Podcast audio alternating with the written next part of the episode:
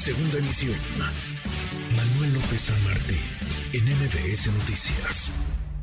Economía y finanzas. Con Eduardo Torreblanca. Don Lalo Torreblanca, ¿cómo está? Siempre un placer saludarlo. Igualmente, Juanma, me da mucho gusto poder saludarte en este viernes y poder saludar al público que nos atiende. Buenas tardes. Buenas tardes. ¿De qué vamos a estar hablando el día de hoy?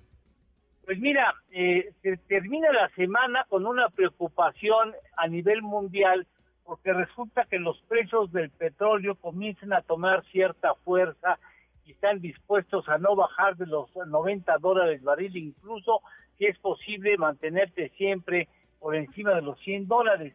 Ya están cerca, de hecho el Brent del Mar del Norte ya tocó el terreno superior a los 100 dólares por barril y el West Texas se quedó en los 93 dólares en esta semana con una ganancia cercana al 4% semanal para el caso del Brent y prácticamente de 3% para el West Texas, que es el referente en América, en el continente americano.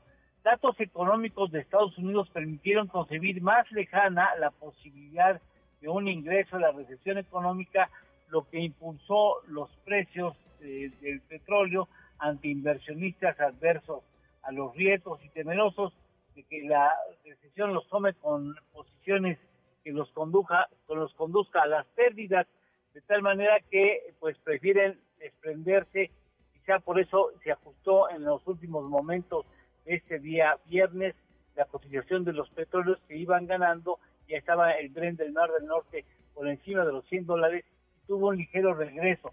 De todas maneras, independientemente de esto, la OPEP y la OPEP Plus parecen ya dispuestos, ya han manifestado públicamente su intención de que no permitir que los precios del petróleo llegaran a ajustarse por abajo de los 90 dólares, con esto de que Irán pudiera incorporarse al mercado de petróleo proporcionando barriles de petróleo que hicieran, eh, presión a los precios de los petróleos que ofrecen los países productores y pertenecientes a la OPEP o a la OPEP Plus, de tal manera que Arabia Saudita ha determinado pues intervenir directamente en caso necesario, retirando oferta petrolera con tal de que los precios se mantengan por encima de los 90 dólares. Si esto sucede, pues podemos olvidarnos de la idea de que la presión inflacionaria por el lado de los energéticos sería a nivel mundial, lo que ha sido un alivio importante para muchas naciones, entre ellas México, que veían en este descanso la posibilidad, como es el caso de nuestro país, de que los consumidores de gasolinas pudiéramos pagar completos los impuestos, algún día fue cercano, los impuestos que traen eh, aderezados los combustibles en México y que tienen pues preocupados al gobierno porque eso implica tener menores recursos, Juan, así es que si el petróleo sigue subiendo o se mantiene a la alza su precio internacional, pues nosotros tendremos no solamente presiones inflacionarias a la vista, sino también eh, menores ingresos fiscales al gobierno que ahora requiere de ingresos fiscales para atender sus compromisos sociales.